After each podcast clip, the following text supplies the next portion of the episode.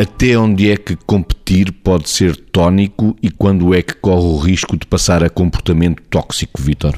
A, a, linha, a linha, a fronteira às vezes é difícil, porque de facto a capacidade que cada um tenha de competir consigo próprio, ou seja, a capacidade que cada um adquira, ou que seja desenvolvida, ou que seja educada pelos educadores e pelos formadores, no sentido da pessoa ser resiliente, de se conseguir superar, de ir mais além, é algo que é fundamental no processo de desenvolvimento.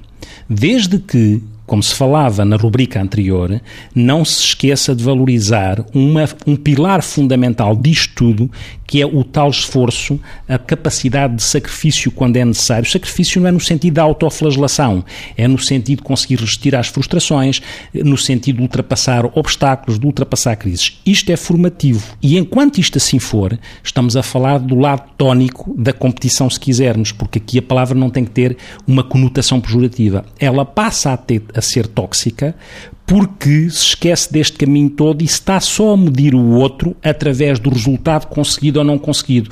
E aí o impacto da toxicidade é grande porque a pessoa não está construída de forma a valorizar-se para aquilo que é o seu processo de construção, mas por aquilo que é o resultado, como se uma casa aparecesse feita. Uma casa não aparece feita. Eh, eu diria assim, em duas palavras, que a competição tónica é quando eu vou no caminho da superação.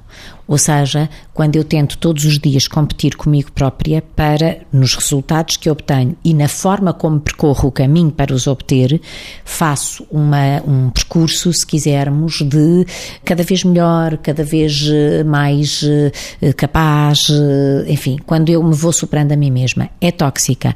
Quando eu ajo contra o outro quando eu me preocupo mais do que ser o melhor, mais do que ser o melhor que for capaz, ser melhor do que os outros e às vezes aquelas pessoas que ainda por cima, e aqui a competição é profundamente mais tóxica ainda, quando as pessoas não só querem ir contra os outros, como querem ser melhor do que eles, como não olham a meios para atingir esse tipo de fins. Aqui a competição é claramente tóxica, a ponto das pessoas ignorarem que se todos cooperarmos, os resultados são francamente melhores do que aqueles que poderíamos esperar se uns andarem a cooperar e outros andarem a competir. Evidentemente que, até há jogos que mostram isto, não é? Que quando uns cooperam e outros competem contra o outro, competem toxicamente, os que cooperam, passa a expressão, tramam-se.